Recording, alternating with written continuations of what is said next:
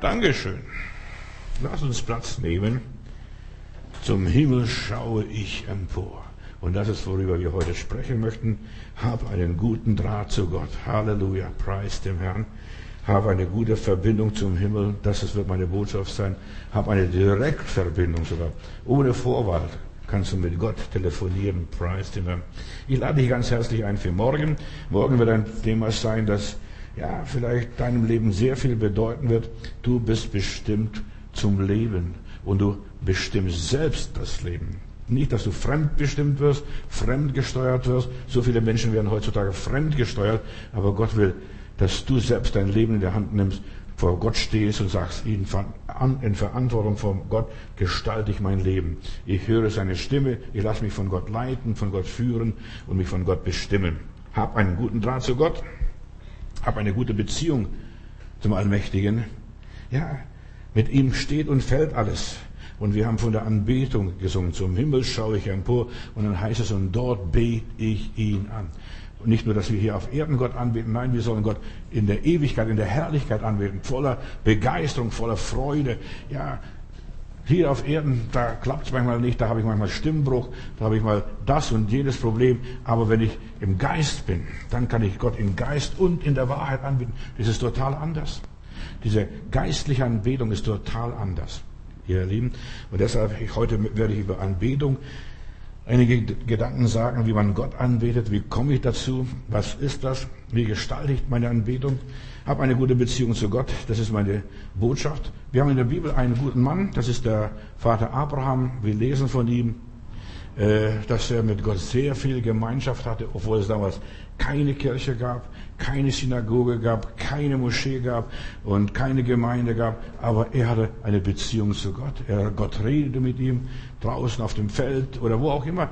Man kann Gott überall begegnen, vor allem wenn du nicht von Dingen, äußeren Dingen abgelenkt wirst, von Menschen nicht abgelenkt wirst oder von wem auch von was auch immer. Abraham war ein Freund Gottes.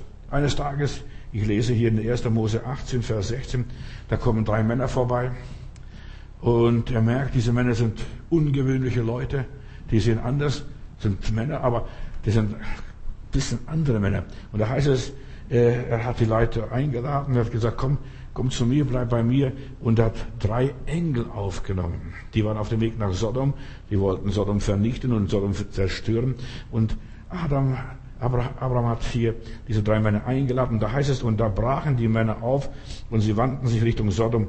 Abraham ging ihn, mit ihnen ein Stück weit, um sie zu geleiten. Also er hat sich in die Engel verliebt, hat sogar ihnen Brot und Wasser gegeben und ein Lamm geschlachtet, was auch immer war. Er hat sie gut bedient. Und dann sprach der Herr, wie könnte ich meinem Freund Abraham alles verbergen, was ich tun will?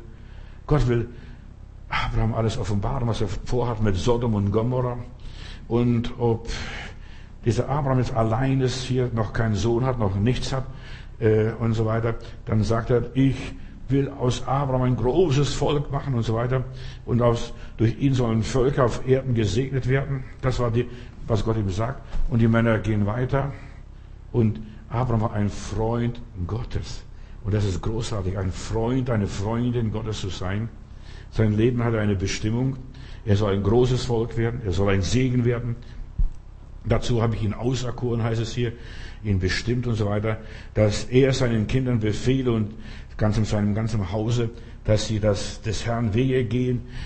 Abraham war so ein Priester, obwohl er in keiner Organisation damals war. Es gab keine Organisation, Organisation. Er war ein Priester in seinem Haus und so weiter. Und wie kann ich Abraham was verbergen? Ich sagte dem Abraham, was kommt und auf Abraham kann ich mich verlassen und ich verheiße ihm dies und dies und dies und dies, dass er gesegnet wird und ein großes Volk wird. Du siehst, der Umgang mit Gott ist, was das Leben ausmacht.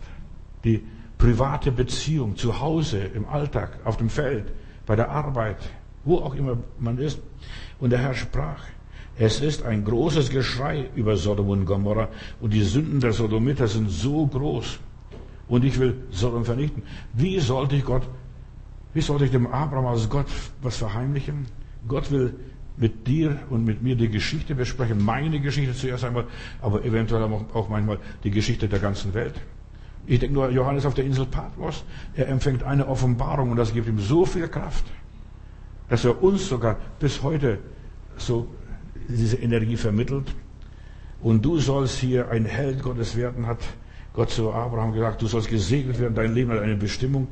Und wir sind hier, für Gott zu kämpfen, für Gott zu arbeiten, und zwar privat, persönlich, im Alltag, wo wir auch immer sind. Was ganz wichtig, wir sind im Krieg. Im Krieg für Gott, im Kampf für Gott. Und die Feinde versuchen uns ja, zu vernichten, zu zerstören. Aber im Krieg ist etwas ganz wichtig, das ist die Kommunikation, dass wir ja, reden mit unserem General, Vorgesetzten, mit unserem, unserem, König, dass wir die Befehle von oben erhalten. Und das Wichtige, Wichtigste ist, dass der Feind die Befehle nicht abhört und abfängt. Es ist entscheidend, dass die Kommunikation funktioniert, dass die Soldaten die richtigen Befehle erhalten und dass der Feind nicht spioniert und ja, austrickst und was auch immer ist und dass es geheim gehalten wird. Und so ist auch im Umgang mit Gott. Unsere Zwiesprache mit Gott ist so wichtig. Das geht den Teufel nichts an, das geht die Welt nichts an. Dieses Intime, was du mit Gott hast, das ist nur zwischen dir und Gott. Abraham war ein Freund Gottes. Und genauso ist es wichtig, dass wir die geheimen Zeichen kennen, was wichtig ist. Wie kann ich mit Gott reden? Wie kann ich mit Gott kommunizieren? Wie kann ich die Heilige Schrift entziffern? Wie kann ich seine Geheimnisse verstehen? Die Offenbarung, die Bibel ist ein verschlüsseltes Buch. Sind, ja, kommt, kommt aus dem Altertum. Während des Zweiten Weltkriegs waren zwei deutsche Geheimcodes so gut verschlüsselt, dass die Alliierten nicht knacken konnten. Dieser deutsche hat eine Maschine entwickelt, so eine mechanische Vorrichtung. Die haben diese Buchstaben eingetippt und eingegeben und die kamen ganz anders raus.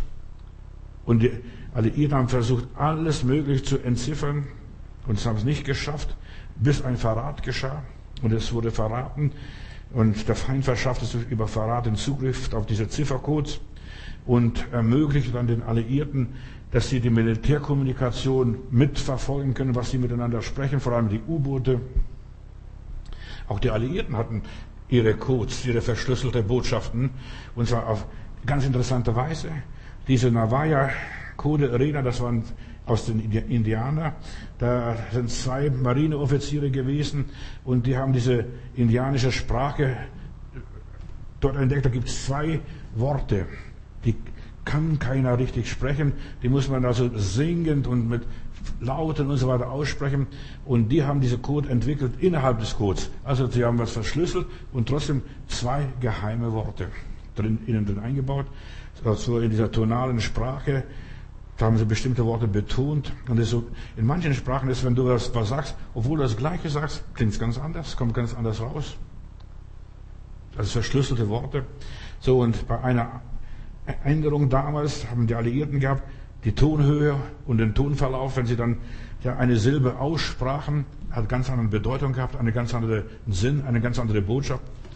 Diese Navajo-Sprache der Indianer diese zwei Worte, das konnten weder die Deutschen noch die Japaner noch die Italiener entschlüsseln, obwohl die Japaner Spezies waren beim Entschlüsseln von Codewort. Aber sie haben es nicht geschafft. Die Japaner versuchten alles Mögliche, gerade diese Worte von diesen Navaya-Indianern äh, zu entschlüsseln. Und sogar ein, ein Navaya-Indianer wurde auf den Philippinen verhaftet in Batam und gefangen genommen. Und dann, obwohl er ihre Sprache sprach, sagt, ich habe nicht verstanden, was ihr euch unterhaltet. Sonst wären bei mir, sonst wäre ich nicht in die Gefangenschaft geraten. Ich habe euch nicht verstanden. Und wenn du die Sprache des Himmels nicht verstehst, jetzt lassen wir uns mal umsetzen und übersetzen. Wenn du die Sprache des Himmels nicht verstehst, wenn du den Schlüssel, das Schlüsselwort, das Pinwort des Himmels nicht kennst, dann sagst du, was sprechen die da? Die reden immer vom Heiligen Geist, die reden von Jesus, die reden von Vater und so weiter. Es ist verschlüsselt. Und Geschwister und liebe Freunde, es ist so eine Gnade, in anderen Sprachen zu beten. Der Teufel, diese irdische Geheimdienste, die versuchen zu entschlüsseln, aber die können es nicht. Denn wir reden Geheimnisse im Geist, schreibt Paulus in 1. Korinther 14. Und da spricht mein Herz zu Gottes Herzen, mein meine Seele zu Gottes Seele und so weiter. Und höchstens der Feind. Man verrät ihm. Und deshalb, wir sollten sehr vorsichtig sein, mit wem wir umgehen, was wir sagen, denn der Teufel versucht zu spionieren, wo er kann.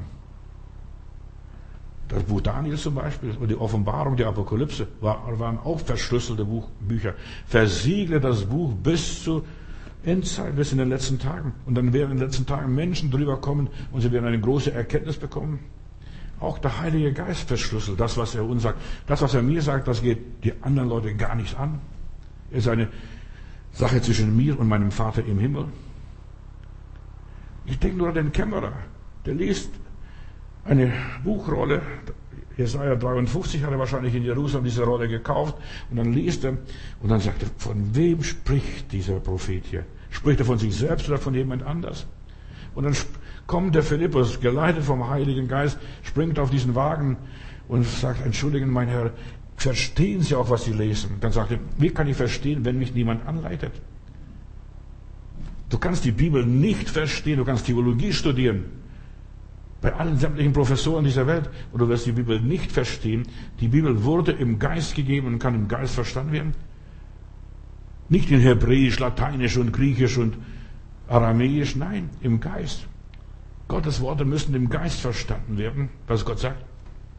Deshalb hab eine direkte Verbindung mit Gott und zwar durch den Heiligen Geist. Der Heilige Geist vertritt uns vor dem Vater im Himmel mit einem unaussprechlichen Seufzer. Und das ist diese Sprache in, äh, in Zungen mit einer unheimlichen Seufzen aus der Tiefe unseres Herzens. Man muss die Sprache Gottes verstehen. Ich denke nur an den Daniel, da ist die Schrift an der Wand, Mene, Mene, Tegel, Ophrasim. Der Belsatzer zittert, wird kreidebleich.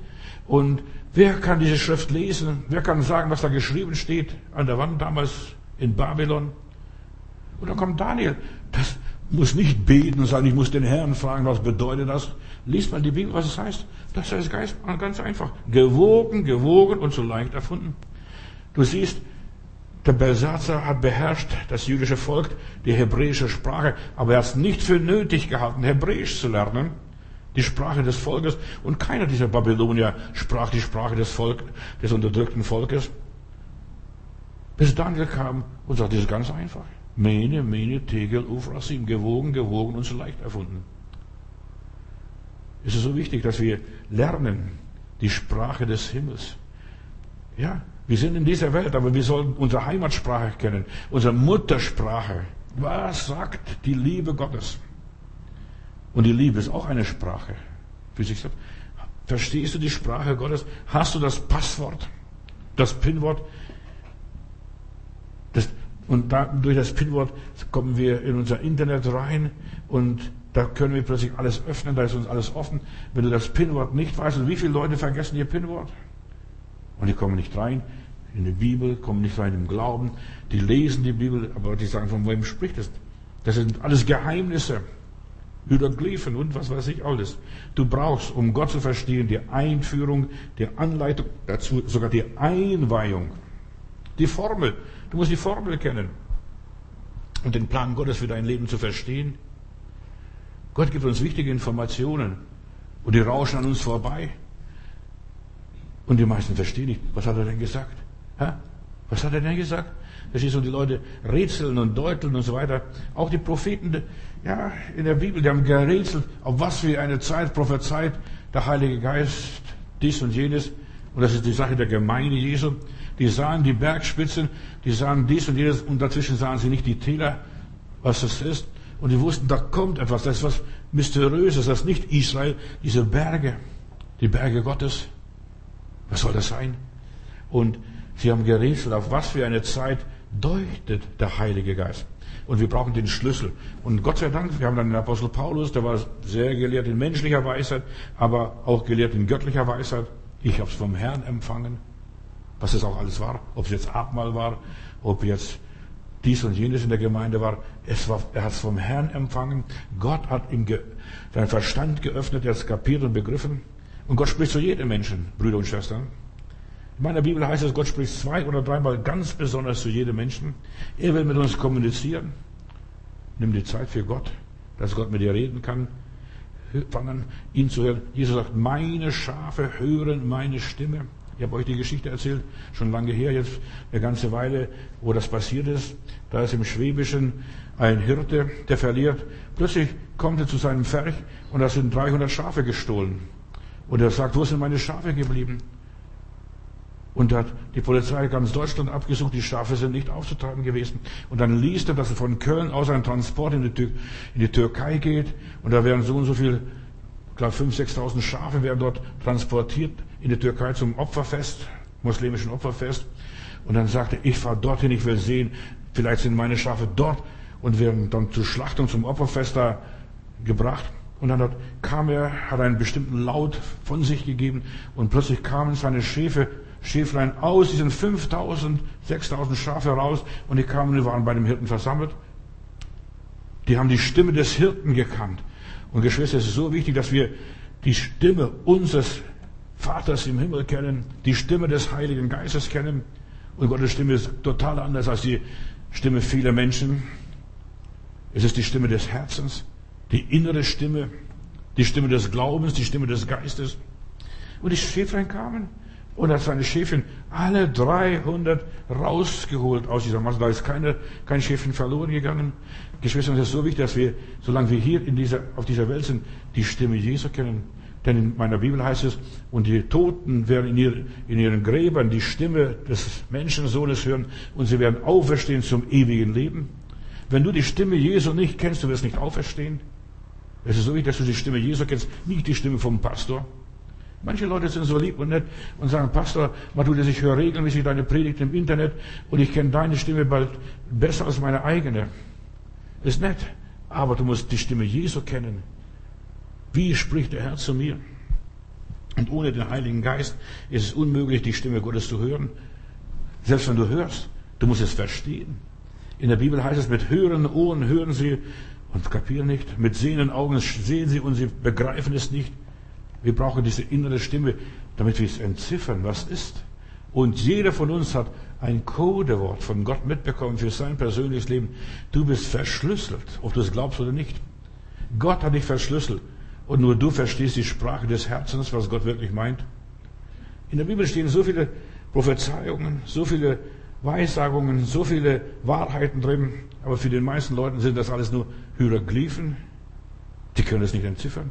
Stell dir vor, du bist in Ägypten und du siehst diese ganzen Schriften an der Wand von den alten Pharaonen und du kannst nicht die Hieroglyphen lesen, dann stehst du wie Ochs vom Tor. Du weißt nicht, wo du bist und was da los ist, was da passiert eine Sprache aus einer alten Zeit. Ich denke nur die Keilschrift. Die kannst du nicht entziffern, wenn du die Keilschrift nicht kennst. Und Gott sei Dank, Menschen haben versucht und alles dran gesetzt, um das zu verstehen. Ich denke, da waren manche, ich könnte jetzt Namen nennen von diesen verschiedenen Sprachforschern, die haben gesagt, das muss er verstehen. Und dann haben sie ein Wort gefunden auf den Hieroglyphen in Griechisch.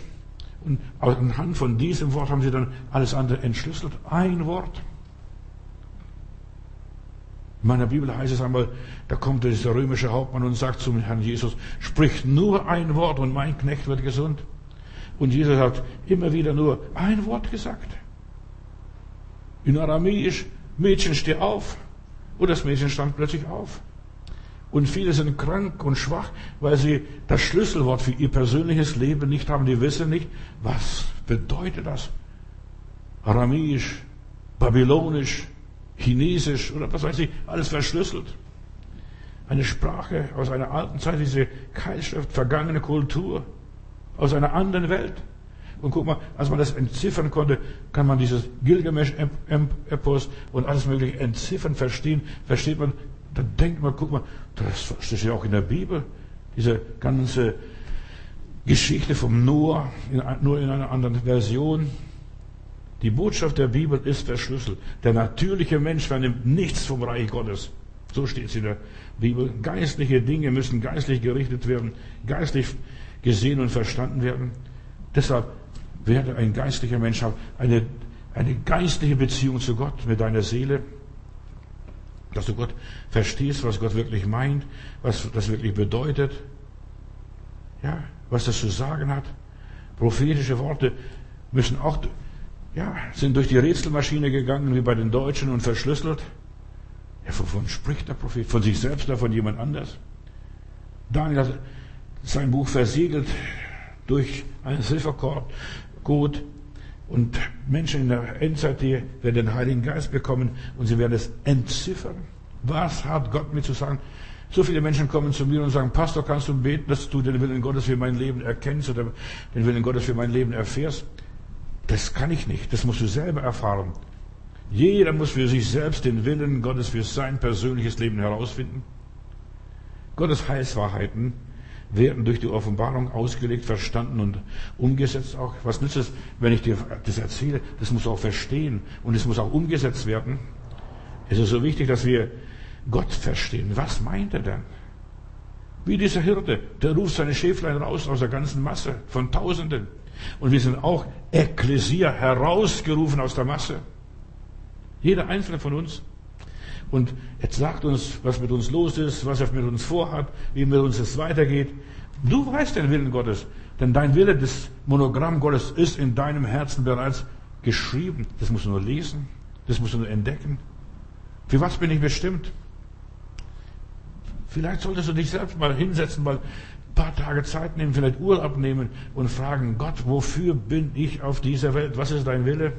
Wir haben die letzten Tage darüber gesprochen. Ja, du bist von Gott erwählt, aber was nützt es, wenn du es nicht weißt, dass du von Gott erwählt wirst? Bist für was und wozu und warum? Wenn du das nicht kapierst und nicht begreifst, da kommt der Teufel und wird alles versuchen, dich festzusetzen und festzunageln. Es steht geschrieben. Der Teufel kennt seine Bibel. Es steht geschrieben. Und dann versucht er dir was aufzuquatschen und aufzubinden. Der, der Teufel ist ein frommer Teufel. Ich habe noch nie einen, einen gottlosen, antichristlichen Teufel gesehen. Der ist immer fromm, ist immer religiös, immer ein Schleimer. Der Teufel kennt die Bibel, aber die Bibel auch, ist auch verschlüsselt. Weißt du, verschlüsselt durch Ereignisse. Gottes Wort, du liest es und da findest du plötzlich dich selbst. Ach, das bin ich. Das, das meint mich. Ich habe dich bei deinem Namen gerufen und du bist mein. Plötzlich finde ich mich in der Bibel beschrieben. Denke, woher weißt du das alles? Und das vor drei, viertausend Jahren wurde das abgefasst. Woher weißt du, lieber Gott, das alles, was da drin geschrieben steht? Gott spricht zu uns durch Menschen. Hab einen guten Draht zu Gott, ist mein, mein Thema heute Abend. Hab eine Beziehung zu Gott. Er redet durch Menschen, die er uns über den Weg schickt. Sie schickt der Herrgott. Ja. Vielleicht bin ich auch vom Herrgott geschickt jetzt für dich, dass du das Wort Gottes hörst und das Wort Gottes verstehst. Wie redet Gott? Durch Krankheiten. Weißt du, die meisten Pastoren, die wollen nur das positive Evangelium verkündigen und sagen, ach, Gott ist gut, Gott ist gut. Ich weiß, dass Gott gut ist. Aber Gott lässt manchmal Dinge zu in unserem Leben, damit er uns aufmerksam macht auf irgendetwas. Krankheit ist eine Sprache des Körpers. Der Körper schlägt Alarm und sagt, Du hilfst mir nicht, du stehst mir nicht bei, du hast mich nicht lieb, du pflegst mich nicht. Kümmere dich mehr um mich, um meine Seele. Du zerarbeitest dich in der Menge deiner Wege. Du überforderst dich und ich halte nicht aus, nicht mehr aus, ich komme nicht mehr mit. Die Sprache des Körpers. Viele Menschen kriegen dann Depressionen. Gott spricht verschlüsselt. Und sobald du die Sprache des Körpers kennst, die Sprache der Krankheit verstehst, zum Beispiel du hast Schnupfen, nicht nur weil das Grippe ist, aber du hast Schnupfen. Weißt du, du hast die Nase voll. Verstehst du, das reicht nicht, das stinkt. Ich habe die Schnauze voll. Das, der, weißt du, hör nicht nur auf die Bibel, hör mal auf die Volksweisheiten. Die Volksweisheiten haben so viel Wahrheiten in sich, das hat nicht viel mit Gott zu tun, aber die Weisheiten sagen, guck mal, auf meinen Magen, wie schlägt es auf den Magen? Verstehst du? Da hörst du etwas, da haut sich um, oder ich kann nicht schlucken. Du kannst plötzlich nicht schlucken. Und du merkst plötzlich, ich, ich, das kann ich nicht annehmen, das kann ich nicht akzeptieren. Verstehe die Sprache des Körpers. Und dann verstehst du auch die Sprache der Bibel, des Glaubens, des Heiligen Geistes. Gott spricht zu uns durch sein Wort, durch die Predigt, wie auch jetzt über das Internet, verdeckt manchmal still und leise, verhüllt. Du kannst jederzeit abschalten und wieder einschalten und wieder rückwärts laufen und wieder vorlaufen. Du kannst nochmals hören, nur nebenbei. Der Heilige Geist redet auf so mannigfaltige Art und Weise. Weißt du, wie der Heiland gesprochen hat? Durch Gleichnisse. Der Herr Jesus hat durch Gleichnisse gesprochen. Darf ich dir eine Geschichte erzählen? Und er erzählt eine Geschichte. Und in dieser Geschichte finden sich die Leute wieder. Und so arbeitet Gott, dass du dich wiederfindest. Hab einen Draht mit Gott oder zu Gott, dass er mit dir redet auf seine Art und Weise, in Bildern, die du kennst, die du verstehst. Manchmal spricht Gott uns, mit uns durch die Blume. Weißt du, wie das ist? so nett und freundlich, verstehst du, schmeichelhaft.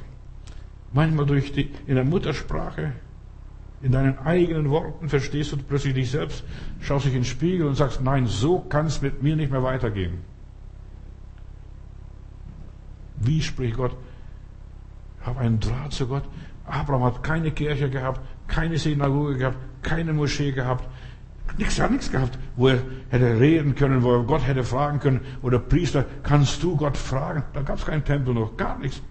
Da gab es höchstens auf dem Berg Moria einen Melchisedek, ein König ohne Anfang und ohne Ende, wahrscheinlich ein Bild auf Jesus Christus. Und dort hat er manchmal Begegnung mit Gott gehabt, aber das war auch alles.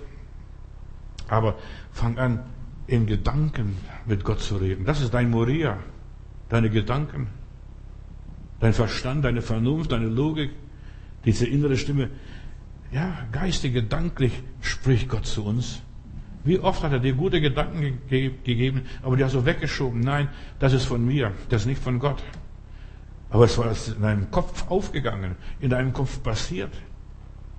Gott spricht zu uns durchs Gebet. Im Gebet betest du. Weißt du, zuerst betest du Schmarrn zusammen, Käse, Quatsch und Unsinn. Das ist, was wir zuerst mal bla bla bla bla Stroh dreschen. Aber dann kommen die Körner raus. Während du betest. Und dann sagt der Herr, ja und warum machst du das nicht?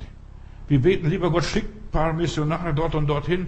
Oder Herr, hilf, dass die Menschen uns Geld schicken oder uns helfen, uns unterstützen und so weiter. Und dann sagt eine Stimme, und warum machst du nicht? Warum gehst du nicht? Ich habe eines festgestellt, beim Beten ist was ganz Verrücktes. Ich habe manchmal Angst zu beten. Ich, ich sage euch ganz ehrlich, als Pastor habe ich manchmal Angst zu beten. Wenn ich anfange zu beten, dann sagt der Herr, und warum machst du das nicht? Du bist es. Denn es erwischt immer mich. Ich muss das tun. Gott macht es nicht. Deshalb will ich auch morgen darüber sprechen. Du bist bestimmt, deine Gebete zu erhören, den Willen Gottes in deinem Leben zu tun. Und warum machst du das nicht? Herr, schicke und Gott sagt, gehst du ihm? Ich habe einen Missionar kennengelernt, äh, der wollte Gottes Willen tun und der wollte also Gottes Weg gehen und er gebetet, lieber Gott, schick einen Missionar dort und dorthin. Und dann hat Gott gesagt, und da gehst du hin. Du hast das Geld, du kannst die Sprache, du bist begabt, du sollst hingehen. Und bete nicht, dass andere hingehen. Wir beten immer gerne für andere. Wir beten gerne, Herr, zeig ihm. Kennst du sowas? Herr, zeig ihm. Und dann sage Gott, du such nicht den Splitter des, deines Bruders Auge. In deinem Auge ist ein ganzer Balken drin, nicht nur ein Splitter. Da bist du überrascht. Deshalb ist es gefährlich zu beten, Herr, mach das dort und dort und dort. Das erwischt dich. Der Herr Jesus, der allmächtige Gott, spricht zu uns durch Segnungen. Deshalb hab einen guten Draht, dass du Gott verstehst. Was meint er wirklich? Dass du die Umstände erkennst, hier ist der Herr dass du die Segnungen siehst. Gott spricht zuerst mal im Guten mit uns, in Liebe mit uns, in Güte und Erbarmen und Barmherzigkeit, in Segnungen, in Erfolg und so weiter. Aber dann spricht er auch in Widerwärtigkeiten und Widersprüche.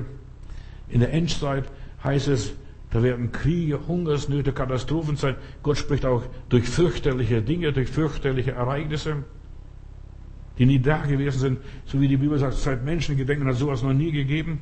Und dann sagt er in Matthäus 24, bittet Gott, dass eure Flucht nicht geschehe im Winter, wo es nichts zu essen gibt und am Feiertag, wenn alle Geschäfte zu sind. Ich bin mal von Marseille, bin nach Hause gefahren über Frankreich und ich habe Brot nicht eingekauft. Und ich weiß, was das bedeutet. Kein Brot einkaufen. Und ich habe gedacht, ich habe noch was im Auto, aber ich habe im Auto nur ein paar Kekse gehabt, aber kein Brot. Und wir haben eine lange Reise vor uns gehabt. Und in ganz Frankreich hat nichts zu kaufen gegeben. Es war Maria, Hilf, Maria Himmelfahrtstag. Da waren alle Geschäfte zu. Dann komme ich in Elsass und es steht eine Tafel und ein Mann steht da. Meine Bäckerei ist heute offen. Ich war so erfreut, dass ich Brot kaufen konnte. Aber ich verstehe, was das bedeutet, wenn es Feiertag ist. Da gibt es in ganz Frankreich, ich bin sogar durch die Ortschaften gefahren, nirgendwo wegen Maria Himmelfahrt hat es kein Brot gegeben, kein Geschäft, nichts. Nicht einmal die Tankstellen hatten was äh, damals in, zu der Zeit. Da hast, konntest nur Benzin tanken, mehr nicht. So in der Endzeit. Wir sollen hier Gott bitten, dass unsere Flucht nicht geschehe. Und im Winter und am Sabbat oder am Feiertag. Und in diesen letzten Jahren, in diesen letzten Jahren, wir haben über 70, 80 Millionen Flüchtlinge auf dieser Welt. Viele kommen auch zu uns noch rüber, verstehst du?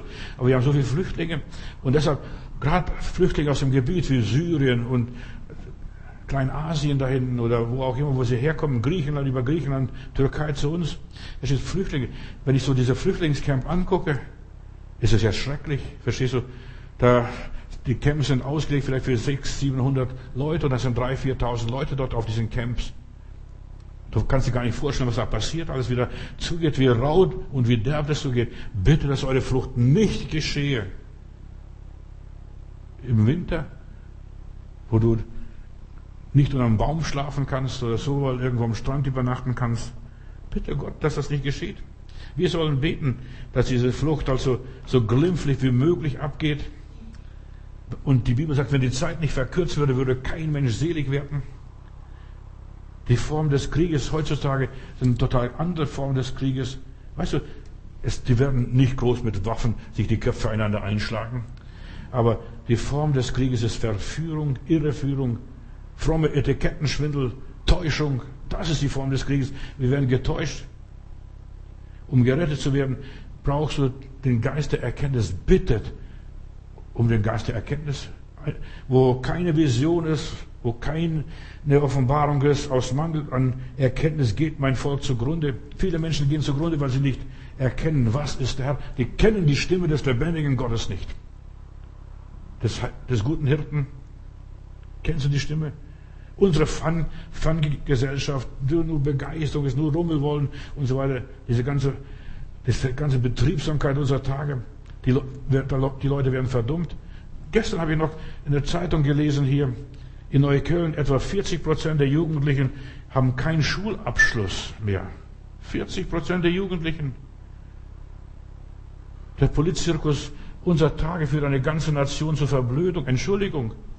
Ich beobachte immer wieder, wie heute gedacht und geglaubt wird, die Leute denken nicht mehr an Gott.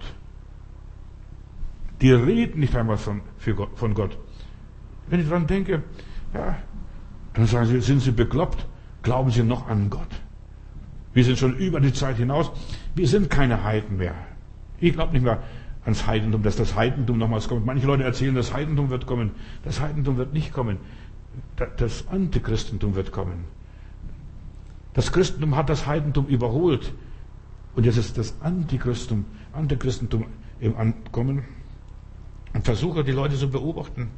Dummheit und Armut hängen sehr eng zusammen. 40 Prozent der jungen Leute aus Neukölln ohne Schulabschluss. Und ich sage dir eines, Dummheit ist tödlich. Dummheit ist tödlich. Wenn du nicht gewarnt wirst, wenn, man, wenn du nicht informiert bist und du gehst irgendwo, du machst die Tür auf und stürzt in die Tiefe, in den Abgrund, weil, weil dir niemand das gesagt hat, weil dich niemand gewarnt hat. Deshalb hab einen guten Draht, dass du von Gott gewarnt wirst. Und wir brauchen die Leitung des Heiligen Geistes, Geschwister, mehr denn je heutzutage. Welche der Gott, der Geist Gottes leitet, die sind Gottes Kinder, aber die wenigsten haben keine Leitung vom Heiligen Geist. Wir haben eine liebe Schwester gehabt, die war hier auf dem Weihnachtsrummel auf dem Breitschaftsplatz, als dieser LKW-Fahrer, dieser Verrückte da reingefahren ist. Die war vor paar halbe, etwa vor paar Minuten wollte ich sagen, halbe Stunde eine Stunde dort genau an dem Platz hat sie noch ihre Würstchen gegessen und so weiter. Und plötzlich hat sie den Eindruck gehabt, ich sollte nach Hause gehen. Und sie ging nach Hause und das hat ihr Leben gerettet. Die kam, ja, käsebleich dann im Gottesdienst, sagte, Bruder Matthäus, ich kann Gott danken, Gott hat mein Leben bewahrt. Ich wäre an diesem Platz, wenn ich noch halbe Stunde länger geblieben wäre, ich wäre einer davon gewesen, von diesen Toten. Aber wir, wir sollen auf diese innere Stimme hören. Manchmal sind wir nervös, manchmal werden wir unruhig, manchmal passiert etwas. Verstehst du, dass wir sagen, ich muss ganz schnell nach Hause. Habe ich ausgeschaltet oder habe ich nicht ausgeschaltet? Verstehst du? Dann gehst du nach Hause und du wirst bewahrt vor vielen Dummheiten, vor vielen Fehlern. Dummheit ist tödlich. Hör mir gut zu, Dummheit ist tödlich. Informier dich, informier dich, so wie dieser Belsatzer. Der hat die Schrift nicht gelesen, denn das hat ihn die Schrift gar nicht interessiert. Für viele Leute interessiert die Bibel nicht und die gehen schnurstracks in die Hölle. Entschuldigung, schnurstracks. Mich hat niemand gewarnt, aber in der Bibel heißt es, Gott spricht zwei oder dreimal ganz besonders zu jedem Menschen. Die Menschen der Endzeit, sie werden so verblendet sein, wie die Juden damals in den Tagen Jesu gewesen sind. Jesus lebt mitten unter ihnen und sie haben es nicht begriffen. Und nur ganz wenige sind Jesus nachgefolgt und haben ihn erkannt. Und weißt du, wie man Jesus erkennt? Selbst die Apostel, ich denke nur an Petrus. Jesus fragt, was denkt ihr, wer ich bin? Interessant, dieses Interview, was der Herr Jesus macht. Was denkt ihr, wer ich bin? Dann sagt der eine, du bist ein Prophet, du bist ein Lehrer, du bist ein Rabbi, du bist ein guter Mensch. Und was sagt ihr? Und dann kommt Petrus wie aus der Pistole geschossen, du bist Christus, der Sohn des lebendigen Gottes. Und dann sagt Jesus, Bruder, Fleisch und Blut haben es dir nicht offenbart, sondern der Geist meines Vaters. Und wir brauchen die Offenbarung des Heiligen Geistes, auch in geistlichen Dingen. Ich kann mich zu Tode predigen, mein Mund franzig reden. Ja, du wirst es nicht kapieren und du wirst es nicht verstehen, wovon spricht er denn. Der Heilige Geist muss uns es offenbaren. Ich bezeuge und der Heilige Geist muss überzeugen. Ich bezeuge nur. Ich sage so und so ist es. Das ist meine Erfahrung, das ist meine Erkenntnis. Ich gebe diese Offenbarung, die Gott mir gegeben hat, weiter. Und jetzt brauchst du denselben Geist, den ich habe, als ich empfing, brauche ich, um das zu verstehen. Die Bibel wurde im Geist gegeben und die Bibel muss im Geist verstanden werden. Auch die Predigt. Der Glaube kommt aus der Predigt. Und wie sollen sie glauben, wenn sie nicht die Predigt hören? Heutzutage fehlen Prediger. Wir haben sehr viele Pastoren und Bischöfe und so weiter. Aber was heute fehlen, sind Menschen, die von Gott gesandt sind. Wie die Propheten damals im Alten Testament, Aposteln. Apostel ist ein Gesandter, der von Gott gesandt ist. Und die haben eine Botschaft. Gott hat sich nicht geändert, aber die Menschen haben sich verändert. Die, haben, die konzentrieren sich auf ganz andere Sachen. Die wollen Gott nicht mehr erkennen. Das interessiert mich. Ach, der, der alte Mann da oben mit dem langen Bart. Der, ich lasse den lieben Gott einen guten Mann sein, hat mir jemand neulich gesagt. Und wir gehen wieder in das tiefe, dunkle Mittelalter hinein. Du glaubst gar nicht, wie weltweit das Wissen rapide abnimmt. Wir sind technischen Profis. Wir gehen im technischen, wissenschaftlichen, naturwissenschaftlichen Bereich. Wir gehen mit Riesenschritten vorwärts. Aber im Geistlichen verblöden wir Tag für Tag. Und das Geistesleben nimmt ab. Die Menschlichkeit nimmt ab. Die Liebe nimmt ab. Die Liebe erkaltet. Der Arzt nimmt sich keine Zeit mehr für dich. Vier, fünf Minuten, der nächste bitte. Echte, echtes Kulturschaffen ist heute nicht mehr drin. Wo sind die Menschen, die kreativ sind? Das macht der Computer 3D. Alles wird vereinfacht. Heutzutage wird alles vereinfacht. Wenn ich so durch den Schwarzwald fahre und diese alten Häuser noch sehe, da haben sich die Leute so viel Mühe gemacht in den Schnitzereien an ihren Häusern, um ihre Häuser zu dekorieren. Heutzutage, das ist keine Dekoration, das ist alles nur Seelensilos, weiter nichts. Der Mensch wird immer primitiver, wird immer mehr vereinfacht, alles Mögliche. Man will ja allen gerecht werden, allen recht tun. Man will nur schnell, schnell, schnell die Probleme lösen, aber man will nichts aus den Problemen lernen. Die Probleme sind ja Projekte, aus denen wir was lernen. Wir sollen was entwickeln aus diesen Problemen. Wir sind krank, damit wir gesund werden. Wir sind, ja, wir haben Nöte und, und so weiter. Wir, schnelle Heilung bringt nichts. Oder dass ich meine Krankheit verdränge. Oh, schnell beten, Hände auflegen. Im Namen des Herrn wirst du gesund. Nein, das nützt nicht viel, dass man schnell gesund ist. Wir sollten lernen, was will mir die Krankheit sagen? Was will mir das Problem sagen? Was wollen mir die Spannungen sagen? Ja, nicht nur, dass ich ja, schnell, schnell, schnell gesund werde. Alles auf der Welt reduziert sich, alles verarmt mehr und mehr. Die ganze Welt, diese Globalisierung, wir sind mittendrin in der Globalisierung, diese Vielfalt ist nicht mehr da. Ja, wir haben aus allen möglichen Herren Länder Sachen, aber die Vielfalt, diese, jede Kultur, jede, ja, alle 50 Kilometer ist was anderes. Was Schönes, das war früher so, aber heute nicht mehr. Der gute Draht zu Gott, Wo kommt er her? Durch die Anbetung Gottes. Aber was ist die Anbetung Gottes? Lass mich drüber nachdenken. Hast du die Anbetung Gottes? Abraham brachte diesen drei Männern Opfer, Brot, Wasser und ein Opfer, ein Lamm. Durch Opfer gefallen wir Gott. Und in der Bibel heißt es einmal, Gott will nicht unbedingt die Opfer haben. Gott sagt, die Opfer sind nicht, mir nicht das Wichtigste. Gehorsam ist besser als Opfer. Gehorsam. Gott möchte, dass du, dass du irgendein Tierchen, das ein anderes Tier und ein anderes Lebewesen für dich leidet und stirbt. Nein, Gott möchte, dass du leidest und dass du stirbst und dass du das Opfer bist. Dass du dein Leben hingibst. Im Endkampf, dem letzten Kampf in dieser Welt, wird der Sieg und der Triumph und so weiter durch die Anbetung gewonnen. Weißt du, Anbetung ist das höchste der Gefühle überhaupt. Der Teufel kommt zu Jesus und weißt du, was er sagt? Nicht nur, lass die Steine zu Brot werden. Da, damit hört er wieder auf. Oder zeig was, spring vom Turm runter, beweise, dass du Gott bist. Er kommt nachher mit dem Letzten und das ist das Letzte, was der Teufel zu allerletzt in dieser Welt von den Menschen an, verlangen wird. Anbetung. Bete mich an und ich will dir alle diese Reiche dieser Welt geben. Der Entscheidung fällt in unserem Leben mit der Anbetung. Als Josaphat großes Problem hatte, die Feinde ja, ihn fast überrumpelt haben, fast besiegt haben. Was hat er gemacht? Er hat nicht die Schwerter geschärft, die Kanonen angezündet oder sonst was. Nein, er fing an mit dem Lobgesang. Mit dem Lobgesang.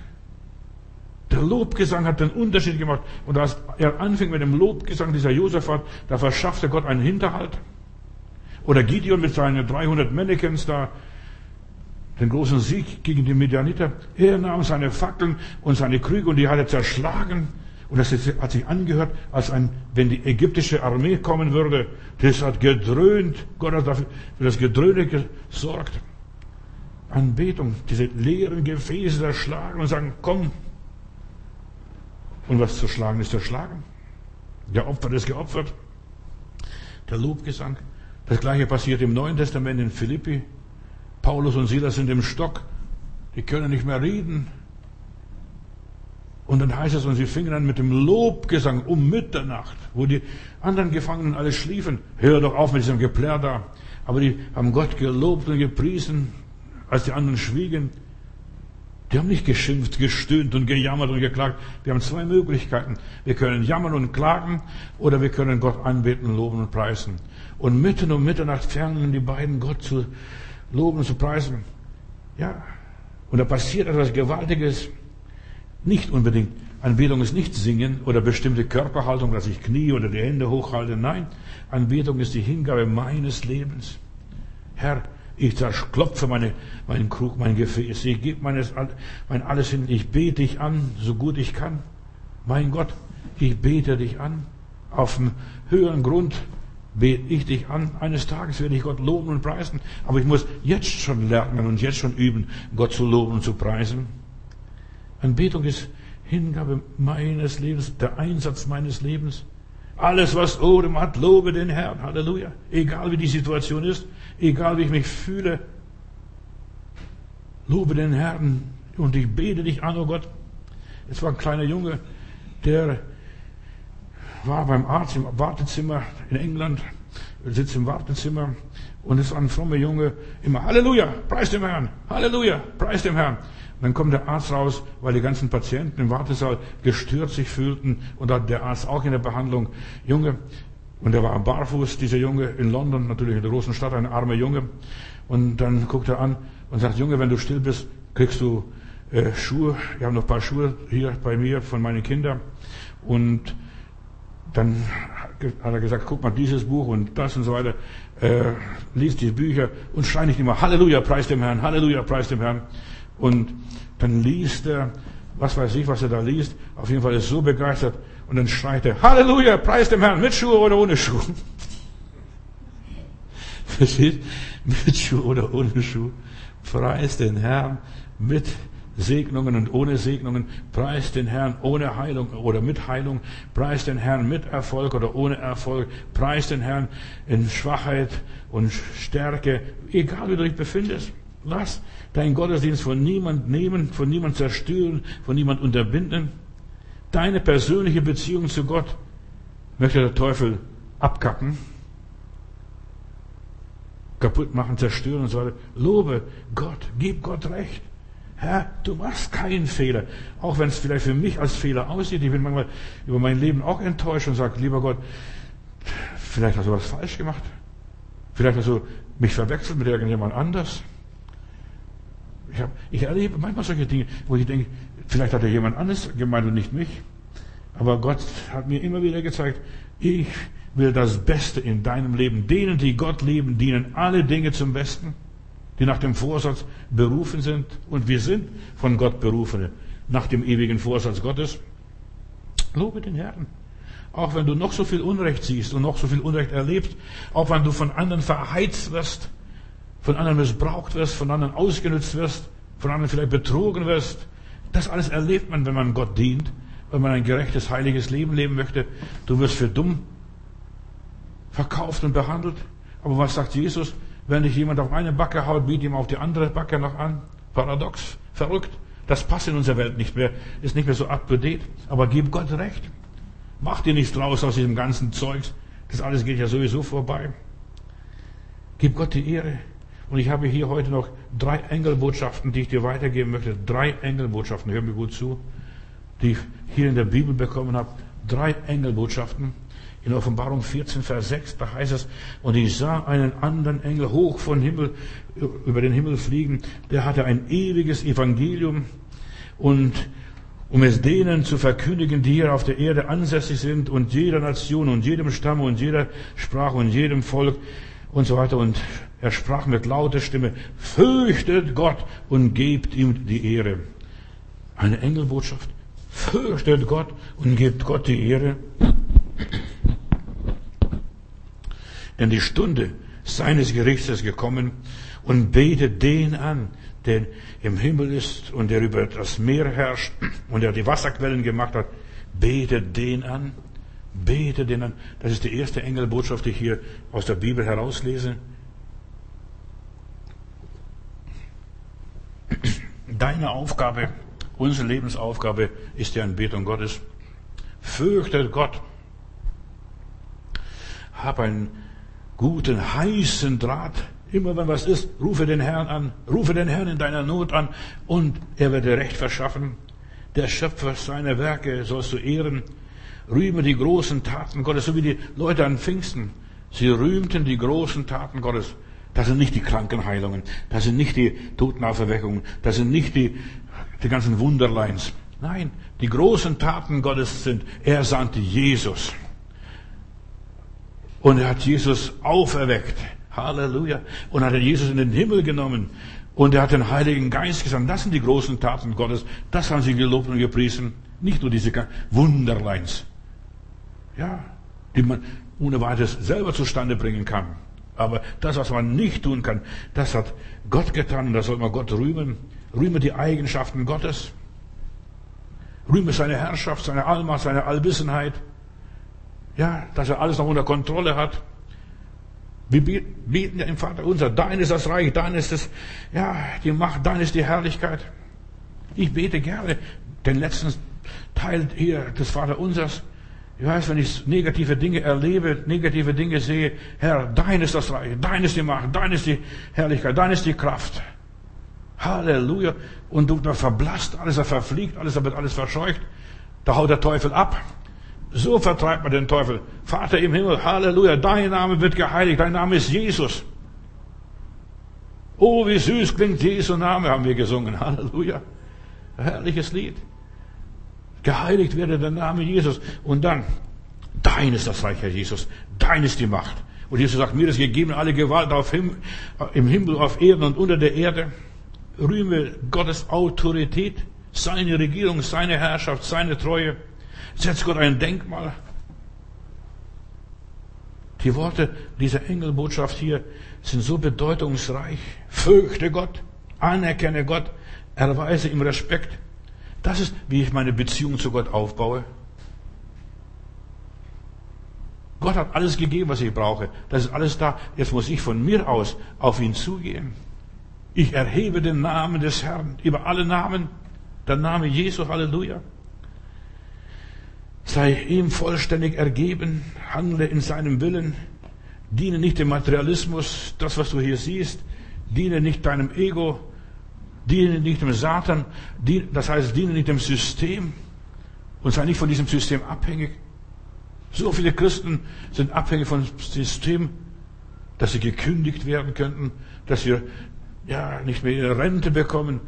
Sei nicht abhängig. Gott wird versorgen dich bis ins Alter. So steht in meiner Bibel. Ich will dich tragen bis ins hohe Alter. Weißt du, wie viel das ist? So bei 120. Es ist neulich einer gestorben mit 103 Jahren.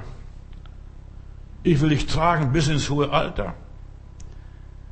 Gib Gott die Ehre. Lernen von wenigstens von den Englern, was Weihnachten dort in Bethlehem geschah.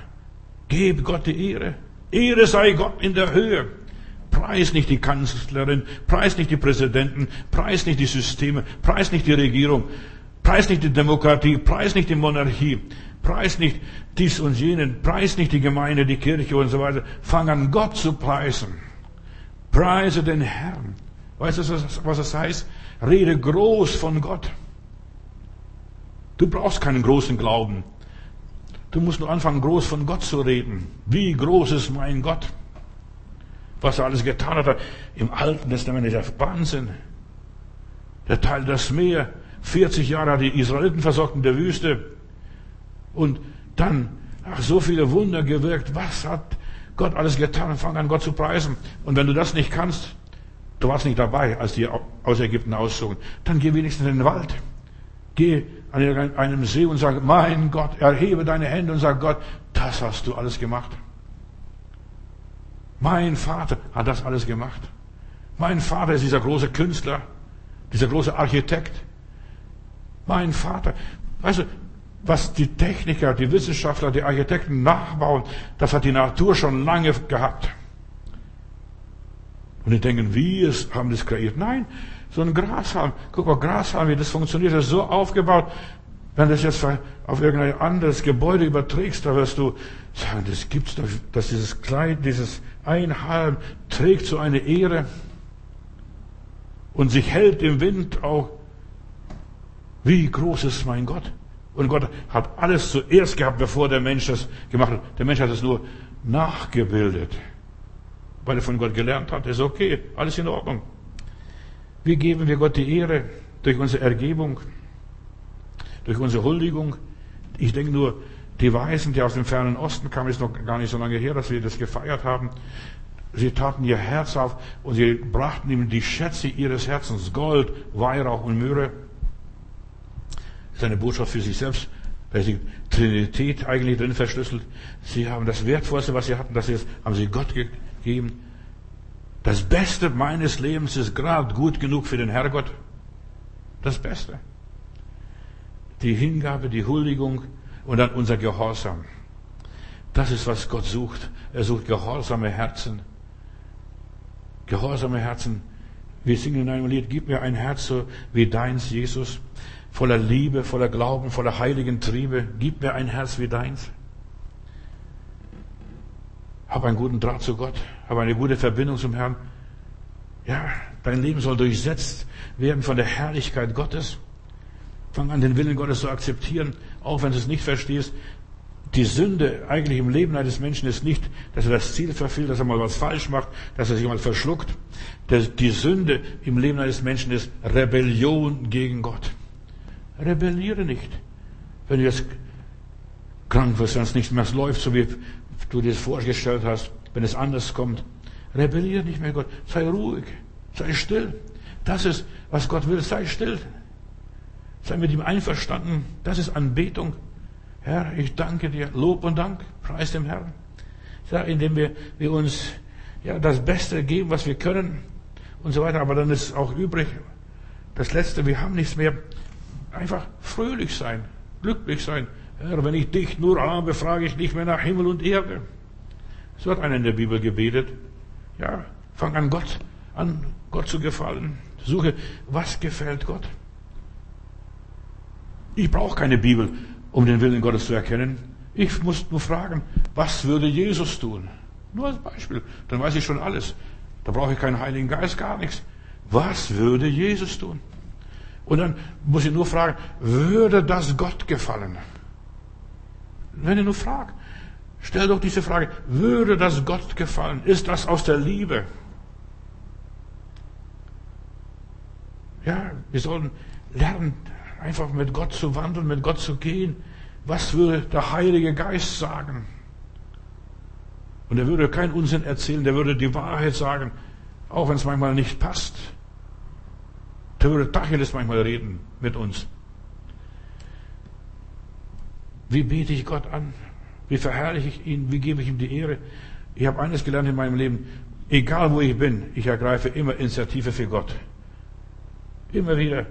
Ja, ich bekenne mich zu Gott. Wenn ich Unsinn sehe, wenn ich Ungerechtigkeit sehe, dann sage ich, nein, so geht's nicht, Leute. Das ist alles Quatsch, was ihr da macht.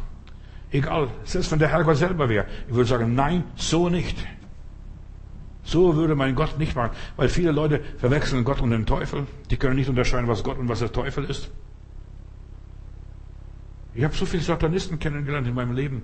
Die Satanisten sagen, Gott ist schlecht und der Teufel ist gut. Und wenn ich so die Gesellschaft angucke, heutzutage ist die Gesellschaft voller Satanismus. Das, was die Politiker machen, was die manche Verrückte machen, das ist gut. Das wird gelobt, das wird sogar noch gefördert. Je verrückter ein Schauspieler ist, desto populärer wird er. Ja, nur das Böse wird verherrlicht. Das Böse wird verherrlicht. Deshalb, wir müssen unsere Stimme erheben gegen die Ungerechtigkeit, gegen die Lieblosigkeit, gegen die ganze Heuchelei, so wie Jesus. Dass wir Verantwortung für Gott übernehmen, dass wir anfangen, Gott zu verteidigen, dass wir Gottes Namen heiligen. Ich werde nie vergessen, ich arbeite bei MAN in Augsburg. Mein Kollege ist ein guter Bayer und Bayern können sehr gut fluchen. Und da flucht er ständig, wenn irgendwas passiert, Jesus Maria. Verstehst du? Habe ich gesagt, weißt du, was, du, was hier passiert? Du fluchst. Du fluchst Jesus und die Mutter Jesus, die Maria, Jesus Maria. Das ist Sünde. Was? Und dann hat er erzählt, der Herr Matthäus, für den ist es Sünde, wenn ich Jesus Maria sage oder Jemine. Das ist genau das Gleiche. Und, ja, und dann habe ich dem gesagt, dass in meiner Gegenwart möchte ich kein äh, solche Flüche hören. Und dann ist manchmal das eine und das andere Wort so ausgerutscht. Dann sagt er, oh, oh, oh, Entschuldigung, bei dir darf man das gar nicht sagen. Wir sollten Salz und Pfeffer sein in dieser Welt. Wir sollten den Leuten, die Leute aufhalten von dem Verderben, von der Fäulnis. Das ist unser Auftrag. Den Namen Gottes Heiligen nicht zulassen, dass Gott gelästert wird. Und heutzutage durch die Medien, von alles, was von Hollywood kommt, da wird der Name Gottes gelästert. Erreiche das Herz Gottes. Hier, hab einen guten Draht zu Gott, dass das Wohlgefallen Gottes auf deinem Leben ist. Arbeite mit Gott zusammen. Was würde Jesus tun? Würde die Leute verhungern lassen, wenn da in deiner Haustür jemand kommt und Not leidet? Das sollst du helfen. Jesus würde diesen Menschen helfen. Jesus würde nicht in Afrika helfen oder irgendwo ganz weit weg, 10.000 Kilometer. Nein, dein Nächster. Wer ist dein Nächster, der dir vor der Tür liegt? Das ist dein Nächster, an dem du gerade vorbeikommst. Nicht der irgendwo weit weg ist. Wer ist dein Nächster? Die meisten Leute haben gar keine Ahnung, wer der Nächste ist. Arbeite mit Gott zusammen. Der Teufel möchte dich von Gott abklemmen, dich bei Gott schlecht und malig machen, dich bei Gott verraten. Guck mal, guck mal, der mal tut es. Schau den Hiob an. Der Hiob wurde angeklagt, schlecht gemacht vor Gott. Und der Teufel versucht mit allen Mitteln einen Keil zwischen dir und deinem Gott zu treiben, eine bittere Wurzel hochzu, hochzuziehen. Bleib Gott treu, diene Gott, geh weiter wie bisher, lass dich von Gott nicht abkoppeln, dass du dein, dein Eigenleben entwickelst. Ich werde in den nächsten Tagen sagen, ja, bestimme dein Leben selbst hier. Das werde ich morgen darüber sagen. Aber du solltest nicht dein Eigenleben einfach so von dir aus entwickeln, sondern die Freiheit der Kinder Gottes nehmen und in der Freiheit der Kinder Gottes leben, dein Leben aus der Gegenwart Gottes gestalten und wissen, so was Jesus sagte, ohne mich könnt ihr gar nichts tun. Der Teufel möchte, dass du dein Glauben, dein Denken aufgibst und indem du dich verselbstständig. Oh, ich kann alles selber machen. Wozu brauche ich denn Gott? Eigentlich heutzutage können wir Menschen alles selber machen. Aber ich bin so froh, dass es den Heiland gibt, dass es den Herrn Jesus gibt. Verstehst du, dass ich zu ihm jederzeit fliehen kann? Ich arbeite nicht ohne Gott und ich lebe nicht ohne Gott. Der Teufel will dich von der göttlichen Familie trennen, vom Vater, Sohn und dem Heiligen Geist, von der Quelle. Hier, da kommt frisches Wasser aus der Leitung, aber alles verrostet. Verstehst du? Alles verrostet. Er will dich verderben, dich zu den Schweinen bringen wie den verlorenen Sohn. Hab eine gute Beziehung zu deinem Vater. Und ich sage dir noch etwas. Wer war hier verloren von diesen beiden Buben bei diesem guten Mann hier in der Geschichte Jesu? Wer war von den beiden verloren? Der, der in der Fremde ging, der alles verprasste, oder der, der zu Hause blieb? Wer war wirklich verloren? Und ich sage dir eines, der, der zu Hause blieb, der Fromme, der Liebe, der Treue, der war verloren. Der alt, der junge Bruder, der wusste, ja, ich gib mir mein Erbe, ich gestalte mein Leben selbst und verprasse alles und kommt zum Vater, Vater, ich habe gesündigt. Und der ältere Bruder sagt, und Papa, und mir hast du nichts gegeben. Dann hat er gesagt, der liebe Vater gesagt, mein Junge, das was mein ist, ist auch dein. Warum hast du das nicht genommen? Ich hätte dir meinen ganzen Stall schlachten lassen für dich, wenn, wenn du das gewollt hättest. Ich hätte alles für dich gemacht, aber du hast es nicht benutzt, du hast es nicht gebraucht. Der Teufel möchte, dass du Gott anklagst. Mir hast du es nicht gegeben. Mir hast du nicht geholfen. Dem hilfst du immer. Du sollst Gott nicht nur dienen und dahin darben und vegetieren und auf vieles in deinem Leben verzichten. Das ist nicht der Wille Gottes. Der Teufel möchte erreichen, dass du nur deine Pflichten tust, wie die Pharisäer. Ich bete dreimal am Tag, ich bete das 18er Gebet, ich, was weiß ich, ich mach das und jenes. Gott will nicht, dass du ihm nur dienst. Er will, dass du auch das Leben genießt. Das Leben gestaltest. Das Leben lebst. Und ich habe nichts vom Leben gehabt. Weiß ich war Christ. 20 Jahre, 30 Jahre, 40 Jahre. Ich habe nichts vom Leben gehabt. Das ist ein Armutszeugnis. Jesus sagt, ich lebe und ihr sollt auch leben. Halleluja, preis dem Herrn. Ich habe deine Gebote, Papa, gehalten und so weiter. Aber du hast mir keinen Spaß, keine Freude gegönnt. Ich wollte auch mal gerne eine Party machen mit meinen Freunden. Und ich wollte auch mal ein bisschen lustig und glücklich sein. Aber mir hast es nicht erlaubt. Ich habe nichts vom Leben gehabt. So viele Menschen gehen in der Ewigkeit und die haben nichts vom Leben gehabt. Genieße dein Leben. Und zwar in rechter Art und Weise im Willen Gottes. Gott ist kein Spaßverderber.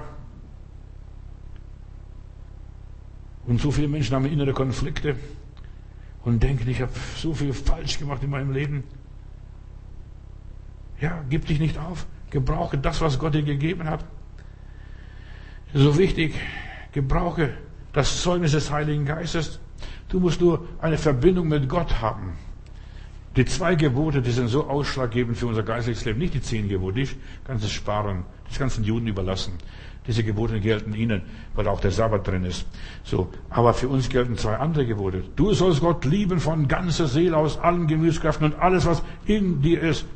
Sollst den Herrn lieben von ganzem Herzen und deinen Nächsten, nur den Nächsten, wie dich selbst. Und dann hat Kirchenvater Augustinus gesagt, dann kannst du machen, was du willst. Wenn du diese zwei Gebote beherzigst, dann kannst du machen, was du willst, dann bist du immer richtig. Du wirst Gott nie kränken, du wirst deinen Nächsten nie übersehen, du wirst dich selbst nicht überfordern. So, gib Zeugnis, achte auf das Zeugnis des Heiligen Geistes, dass du ein Kind Gottes bist. Alles andere ist Fälschung. Du musst es hundertprozentig wissen, ganz genau wissen, ich bin erlöst, mein Name steht im Buch des Lebens. Offenbarung Kapitel 14, Vers 8 ist die zweite Engelbotschaft, die ich bekommen habe. Und ein anderer Engel folgte dem und sprach, gefallen, gefallen ist Babylon, die große Stadt, weil sie von dem Glutwein ihrer Unzucht alle Völker getränkt hat, besoffen gemacht hat. Dieser Engel spricht nicht in Donnerstimme, laut und dröhnend und so weiter. Ganz einfach, gefallen, gefallen ist Babel. Diesen Engel hören nicht die Leute, die den ersten Engel gehört haben und angenommen haben. Nein, diese Engelbotschaft ist für Menschen, die schon mit Gott leben. Gefallen, gefallen ist Babel. Babylon ist, ja, alles, das ganze wirre Zeug, das Durcheinander, diese Völkervermischung, Sprachenverwirrung, das ist Babylon, dieses ganze Wirrwarr. Wenn du anfängst mit Gott zu gehen, dann ist für dich das ganze Wirrwarr gefallen, das ganze Durcheinander, das ganze Babylon hier. Jesus lebt, er ist von den Toten auferstanden, er hat Satan die Macht genommen. Ja, und wir haben jetzt einen lebendigen Heiland. Das ist gefallen, gefallen. Weil manche Leute denken, das wäre dies und das wäre jenes. Nein, das ist nicht dies und jenes. Das ist das ganze Wirrwarrzeug, das ganze Kauderwelsch. Und da hört der ganze babylonische Wirrwarr auf. Und da hört auch die babylonische Gefangenschaft auf. Plötzlich blickst du durch. Plötzlich siehst du klar. Plötzlich findest du deine wahre Identität, wer ich bin. Wo komme ich her? Die zweite Engelbotschaft versteht die Masse nicht, nur Eingeweihte, nur Insider und Wissende. Und davon gibt es ganz, ganz wenige in dieser Welt. Das sind die, die die erste Botschaft verstanden haben. Und dann in Offenbarung Kapitel 14, Vers 9, da ist die dritte Engelbotschaft. Und ein dritter Engel folgte dem nach und sprach mit lauter Stimme, wenn jemand das Tier und sein Bild anbetet und das Mahlzeichen des Tieres an seine Stirn oder an seine Hand annimmt, so wird auch er hier von dem Glutwein Gottes trinken, von dem Zornwein Gottes trinken, der unvermischt eingeschenkt ist und er wird aus dem Kelch des Zornes trinken, der bereitet ist und er wird mit Feuer und Schwefel gequält werden vor den heiligen Engeln und vor dem Lamm. Und der Rauch ihrer Qual steigt auf von Ewigkeit zu Ewigkeit und sie haben keine Ruhe, Tag und Nacht die das Tier und sein Bild angebetet haben. Und wenn jemand das Mahlzeichen seines Namens annimmt, wird das Gleiche erleiden. Eine schreckliche Drohung für laue Christen, für träge Christen, für oberflächliche Christen, für, ja, hopsende Christen, die mal so sind und mal so sind. Eine schreckliche Botschaft. Und um diese Botschaft zu verstehen, ist es notwendig, dass wir die verwendeten Symbole entschlüsseln und verstehen, was es heißt. In der Bibel stehen Prophetie, sind Tiere Symbole von politischen Weltmächten. Schau doch, Russland der Bär, Deutschland, wir haben unseren Adler im Bundestag. Verstehst du und so weiter? Lauter Tiere als Symbole. Das Tier ist, und sein Bild hier, weißt du, die haben das angenommen. Die dritte Engelbotschaft ist, uns in der Offenbarung Kapitel 13 noch aufgeschlüsselt, bisschen das Tier, das aus dem Meer kommt. Und ich sah aus dem Meer ein Tier aufsteigen, zehn Hörner, zehn Köpfe hatte und auf seinen Hörnern zehn Diademe und, seinen, und an seinen Köpfen Namen der Lästerung. Und das Tier, das ich sah, war gleich einem Panther und seine Füße wie die Füße eines Bären und sein Maul wie das Maul eines Löwen. Und der Drache gab ihm seine Kraft. Der Drache, das ist ein Bild auf den Teufel. Und ich sah, eine, sah einen seiner Köpfe, die war bis zum Tod, vom Tod geschlachtet, verwundet und seine Tod, tödliche Wunde wurde geheilt und die ganze Erde staunte über das Tier und sie beteten den Drachen an, weil es dem Tier die Macht gab und beten das Tier an und sagten, wer ist dem Tier gleich? Und wer kann mit ihm kämpfen? Und es wurde ihm ein Mund oder ein Maul gegeben, große Dinge der Lästerung zu reden. Und das 42 Monate lang. Eine begrenzte Zeit. Und es öffnete seinen Mund und Gott, um Gott zu lästern und gegen Gott zu lästern und seinen Namen und sein Zelt, also die Gemeinde, die Hütte Gottes, welche im Himmel, die Heiligen, die Verstorbenen sind, die ja, heimgegangen sind, die wurden gelästert. Der wiederholte Gebrauch hier der Worte Lästerung enthüllt, dass es um Anbetung geht. Der Teufel kann nur lästern. Und in der Endzeit wird es nur Lästerung sein. Glaubst du auch den Spuk da? Die haben die Omis früher, die haben das geglaubt, verstehst du? Ach, im Mittelalter, die katholische Kirche, die Kirchen, die Religion, die haben das geglaubt und so weiter. Ja, früher Lästerung. Ja, und auch von Hollywood ausgehend so viele Lästerungen, immer wieder Lästerung. Es gibt zwei Möglichkeiten in der Endzeit. Lästerung oder Anbetung Gottes. Und das Tier aus dem Meer folgt ein, dem Tier aus dem Meer folgt ein anderes Tier aus der Erde. Und ich sah ein anderes Tier aus der Erde aufsteigen und es hatte zwei Hörner gleich dem einem Lamm und es redete wie ein Drache. Es sprach ganz fromm und sehr wie ein Lamm und redete wie ein Drache. Und die ganze Macht des ersten Tieres übt es vor ihm aus. Und er veranlasst, dass die Erde und die, die auf der Erde wohnen, das Tier anbeten, dessen Wunde heil geworden ist. Und es tut große Zeichen, dass es sogar Feuer vom Himmel fällt und so weiter und die Menschen verführt.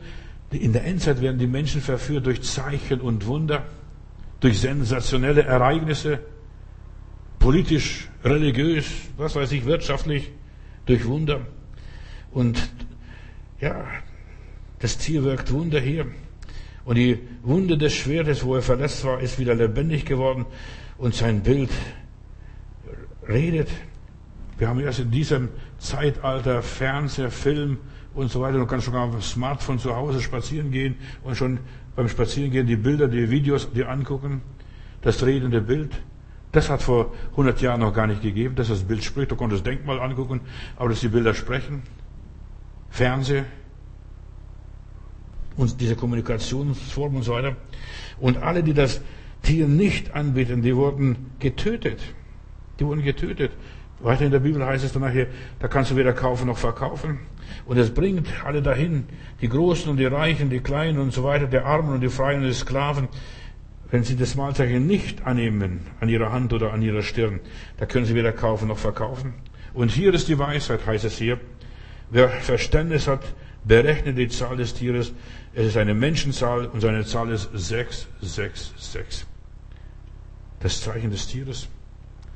Ich will nicht jetzt in ein prophetisches Thema eingehen hier groß, aber denk nur, was vor 30 Jahren hier passierte. Wer hätte es je geglaubt, dass Deutschland Ost und Deutschland West vereint wird, dass die Mauer abgeschafft wird, dass jetzt plötzlich ein Volk werden? Wer hätte es geglaubt? Diese tödliche Wunde, die durch Europa, durch die Welt ging, das sagt der Kalte Krieg, dass es plötzlich aufhört und alle staunten, wie ist das heil geworden? Vor Jahren, oder was heißt vor Jahren, gleich nachdem äh, die Mauer fiel, habe ich einen rumänischen Bruder bei mir gehabt, der hat über 70 Bücher geschrieben, ein sehr lieber, ja, begabter, tiefer Bruder im Herrn, habe dann an, an, Reichstag gebracht und so weiter. Und dann steht er da und dann fängt er an zu weinen, dieser Bruder, und sagt, Bruder, ist dir schlecht? Geht's dir nicht gut? Sagt er, oh, weißt du, der Herr spricht zu mir, von diesem Reichstag wird noch ein Fluch über Europa ausgehen. Und ich habe damals nicht verstanden, was es ist. Dann habe ich mir Gedanken gemacht, was das alles bedeutet. Habe einen Draht mit Gott. Und wenn du Fragen hast, frag Gott. Frag nicht den Pastor. Frag nicht die Kirche. Frag den Herrgott selber. Geh ins Gebet. Und ich bin ins Gebet gegangen. Und weißt du, was Gott mir gesagt hat? Es gab das erste heilige römische Reich deutscher Nation. Denn beim Bismarck gab es, und das fast tausend Jahre, und dann gab es das, wieder das Heilige Römische Reich deutscher Nation unter Bismarck. Und dann kam der Adolf, der hat das Dritte Reich gemacht und wollte auch all das, was die Römer hatten, was damals im Römischen Reich alles war, das, diese ganze antike Leben wieder hochrufen. Und das Reich ist vergangen. Und ich sage euch eines, wenn wir nicht aufpassen, wenn wir nicht mit Gott eine Verbindung haben, dann wird das vierte Reich kommen und das ist mittendrin, wir sind mittendrin, Leute. Ob wir das glauben oder nicht, könnt denken, was ihr wollt von mir. Wir sind mittendrin, das vierte Reich kommt. Und wenn du nicht die Stimme des guten Hirten kennst, wenn du den Heiland nicht kennst, wirst du mit hineingezogen in diesem Sog, in dieser Botschaft der zwei Bilder und so weiter. Da steckt was drin. Oberflächliche Menschen werden das nicht verstehen. Ach ja, wovon spricht er da? Wovon spricht er? Das Malzeichen des Tieres, dessen Siegel, diesen, ist ein Bild auf treue Eid. Es gibt zwei Menschen, Arten von Menschen in der Endzeit. Entweder du trägst das Siegel des Heiligen Geistes, bist vom Heiligen Geist versiegelt, oder du bist, oder du bist von einem Antichristen versiegelt. Und wir sind mittendrin. Ich denke nur an die ganzen Chips, an die ganzen äh, Computer. Du kannst heute ohne Computer fast gar nichts mehr machen. Bist verloren. Alles läuft über den Computer.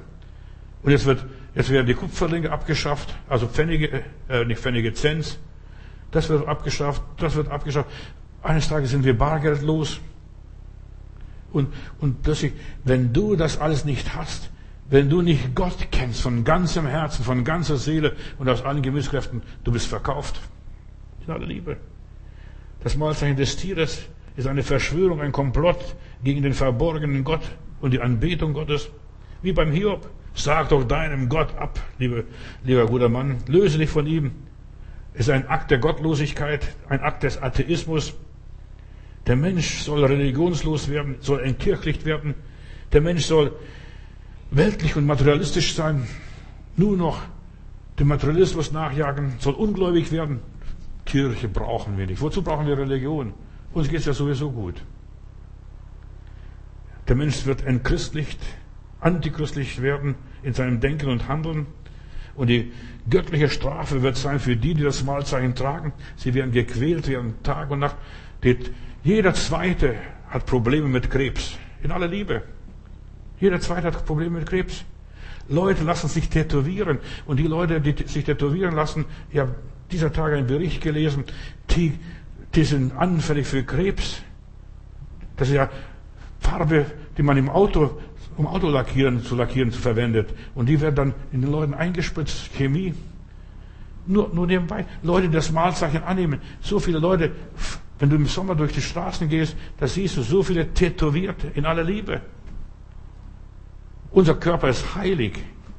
Und wir sollen unseren Körper nicht verstanden, steht in der Bibel. Und wer den Körper verdirbt, wer den Tempel verdirbt, den wird auch Gott verderben, in aller Liebe. Und dann haben die Leute Probleme. Ich denke nur an Rauchen. Lungenkrebs ist eine der größten Seuchen unserer Tage. Die das Zeichen annehmen, die werden gequält, werden ruhelos sein, gequält von Hektik und Stress, werden auf Trab gehalten, sie werden keine Ruhe haben, nicht zur Ruhe kommen. Lies mal dann Offenbarung 15, da heißt es, die Folgen, die werden dort beschrieben, was alles passiert, was diese Bedrohung alles ist. Der Mensch ja, der Mensch wird krank. Der Mensch ist ein Geisteswesen und er steht und fällt mit der Anbetung, mit der Verherrlichung Gottes. Gott, ich will dich mit meinem Leib verherrlichen. Was? Mit meinem Körper. In der Bibel steht, begebt eure Leiber als ein lebendiges, Gott wohlgefälliges Opfer. Mein Körper. Dass ich meinen Körper sauber halte. Dass ich meinen Körper nicht mit Gift füttere. Schau doch die ganzen Lebensmittel an. Die sind alles verseucht. Du kannst, weißt gar nicht, was du essen kannst und sollst. Verstehst du? Das ist alles ja vergiftet. In aller Liebe. Nur um Geld zu machen. Nur um, wegen Kapital. Und das ist alles Anbetung. Ihr Gott ist ihr Bauch, steht in der Bibel einmal, in einer anderen Version natürlich. So, der Mensch ist ein Geisteswesen, bei ihm steht und fällt alles mit der Begeisterung, mit der Vision, mit seinem Ideal und seinem Idealismus, mit seinem Glauben. Und dann Dagegen, im Gegensatz, ja, lese ich dann die Gläubigen und du hast bewahrt mein Wort, das Wort meines Zeugnisses. Und weil du mein Wort bewahrt hast, will ich dich auch bewahren vor der ganzen Versuchung, die über den Erdkreis geht. Weil du mein Wort bewahrt hast, weil du mein Wort zu Herzen genommen hast, finde deine persönliche Zeit für Gott. Lass dich von diesem Materialismus nicht treiben. Lass dich von deinen Feinden dir nichts nehmen. Lass dir vor allem deinen Gott dir von niemand nehmen. Halte dich an dem Herrn. Der innere Friede ist wichtiger als Geld, Erfolg, Karriere und Anerkennung. Hab einen guten Draht zum Herrn und alles wird gut werden. Hab eine Beziehung zu Gott. Gott soll dein Manager sein, der dich trainiert und führt und leitet und dich ausbildet und formt und prägt. Komm raus aus dem ganzen Tumult deiner Gedanke, Gedanken Weißt du, diese Gedanken, was der Teufel dir versucht einzusuggerieren, die wollen dich nur von Gott wegtreiben. Offenbarung 8, Vers 1 lese ich, es trat eine Stille ein. Offenbarung 8, Vers 1, es trat eine Stille ein, eine halbe Stunde. Und diese Stille brauchst du, Bruder und Schwester, eine halbe Stunde. Wann hast du zum letzten Mal eine stille Zeit gehabt, wo du mit Gott meditiert, geredet hast? Hosea Kapitel 2, Vers 14 heißt das, ich locke dich, ich will dich in die Wüste führen und dir und zu dir reden, zu deinem Herzen reden. Und hier im Hosea 2, Vers 14 sind drei Etappen des geistlichen Lebens. Ich will dich locken, ich will dich in die Wüste führen und zu deinem Herzen reden. Gott will dich, ja, wieder fest anbinden an sich selbst, dass dein Faden nicht reißt. Es ist sehr kritisch um jeden einzelnen Menschen hier in dieser Welt zurzeit bestellt. Gott will das angefangene Werk in dir auch vollenden, dich weiterführen. Er will dir Fortschritte geben. Er will dich von deinen Lastern und Lasten befreien. Halleluja. Von diesen unnötigen Lasten, die du dir selbst aufgebürdet hast. Er will das ganze Gewirr der Gedanken, diese ganze babylonische Verwirrung wegnehmen. Die vielen ungelösten Fragen. dich davon erlösen, zu deinem Herzen sprechen. Lass dich raus in die Wüste führen, in der Stille, in der Einsamkeit, mal mit Gott reden. Gott will zu dir sprechen. Hab einen Draht zu Gott. Er will dich inspirieren. Du glaubst gar nicht, was aus deinem Leben passieren kann, wenn du in der Stille hineingehst. Nicht mehr vor dem Fernseher hockst und dir alles nur einsaugst wie ein Staubsauger. Gott will dich zuerst nähren, bevor du anderen nähren kannst. Dich stärken, bevor du andere stärken kannst. Er will dir dienen, bevor du anderen dienen kannst. Halleluja. Vater, ich danke dir. Du gibst uns Kraft in dieser Endzeit, in der wir leben. Herr, gib uns eine starke Verbindung zu dir.